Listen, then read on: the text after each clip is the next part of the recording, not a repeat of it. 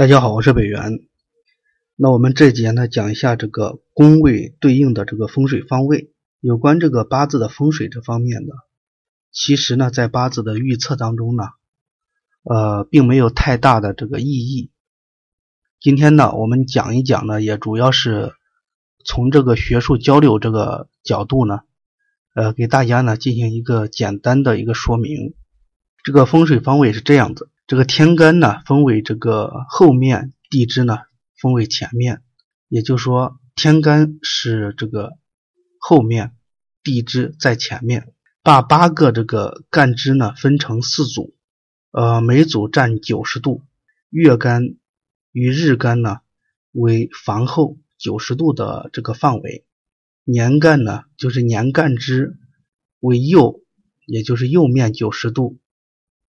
月支、日支呢为前面九十度，时干时支呢为左面九十度的这个范围，这样其实就很简单的，对吧？也就是说呢，在一个那个八字当中呢，画一个十字线就很明确了。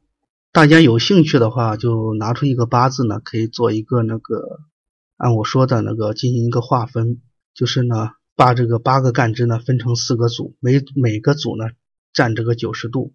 其中这个月干与日干，月干与日干呢，分为房后的九十度范围；年干支呢，就是年的一个干支为这个右面的一个九十度的范围；月支、日支呢为前面九十度，时干呢，呃，时干支呢为这个左面九十度的这样一个范围。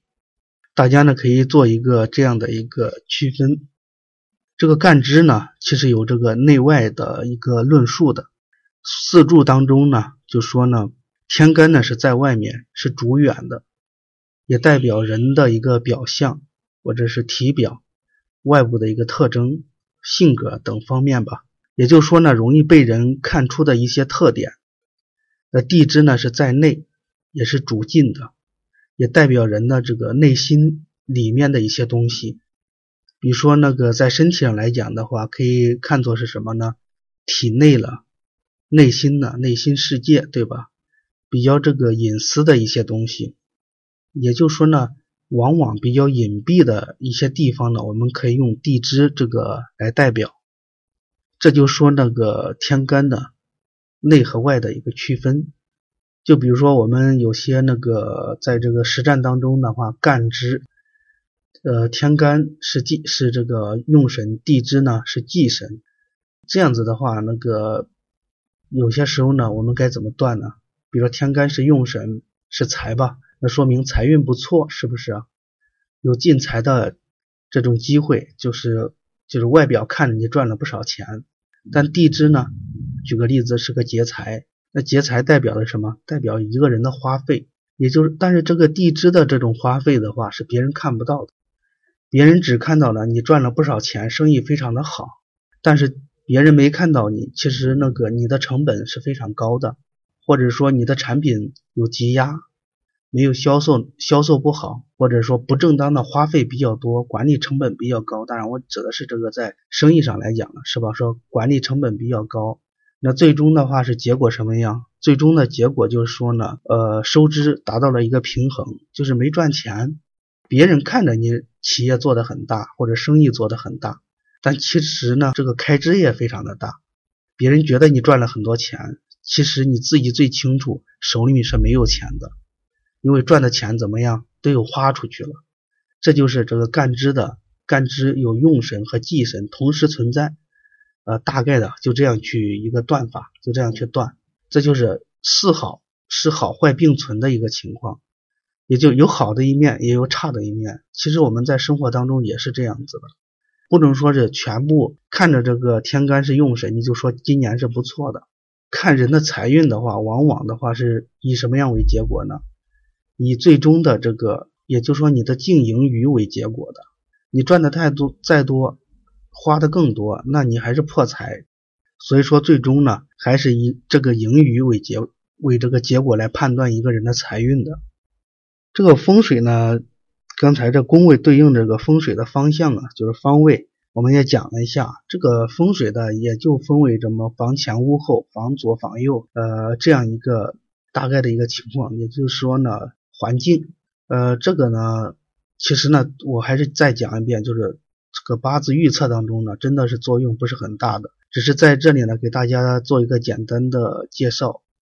对这个东西感兴趣的话，可以多研究一下。当然呢，我想呢，大家呢，还是把这个时间呢，放在这个。研究一些比较实用的一些东西，这个干支内外论呢，就说呢，我们在这里呢就不举这个例子了，大概就是这个意思吧，就是我刚才讲的这个意思。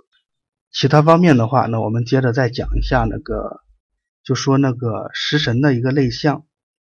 呃，食神的类象的话，就说呢会有什么呢？会有正印偏印呢，是吧？正财偏财，正官偏官。偏官也叫做这个七煞，这个食神的类象的话，就说呢，呃，是非常的重要。我之前其实也讲什么是食神，食神呢是怎么推算出来的，之前都有讲。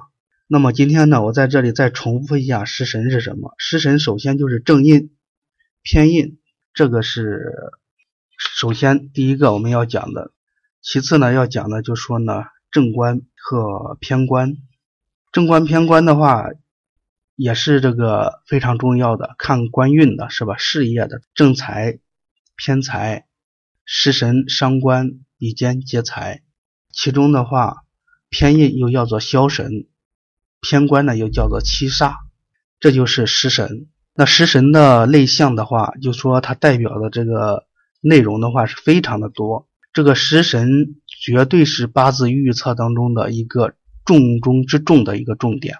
这个重点呢。就要求每个人呢，就必须要熟记食神的类象，这个必须是要熟记的，并且要熟练应用，不然的话，你就没办法在以后的实战的预测当中呢，把这个八字呢推算的准确。这就是食神的一个重要性。那我们刚才呢，只是讲了一个那个阴阳五行，呃，我们之前呢讲的阴阳五行干支的一个类象，并且又讲了一个那个。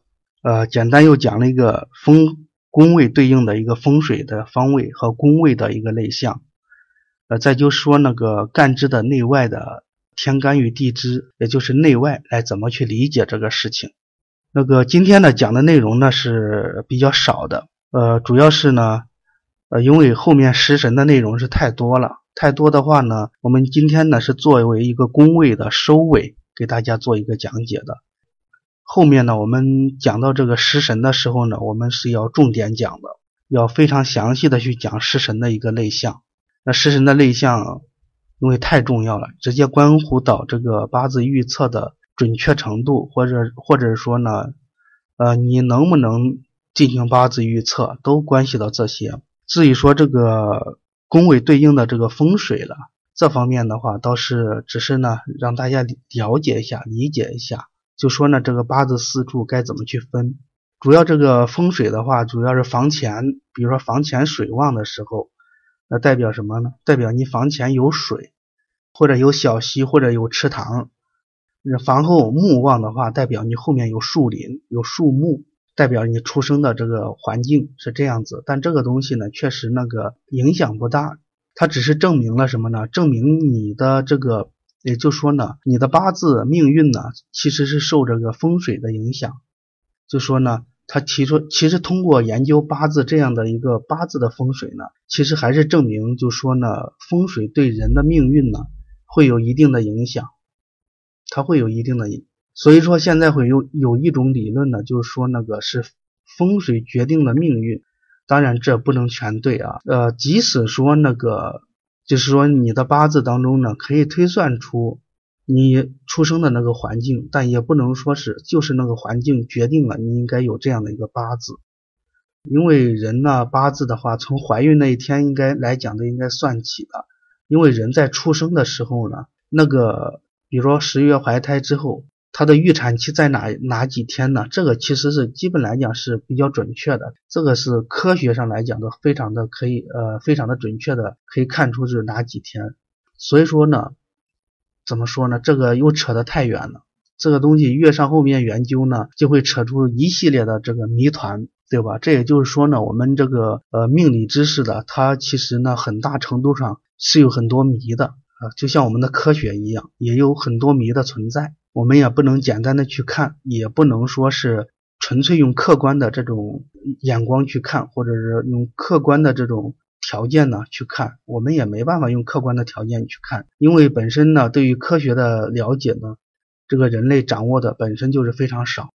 那今天呢，我们就啰啰嗦嗦讲了这么多东西，然后呢，希望给大家呢能有一些启发。今天呢就讲到这里，再见。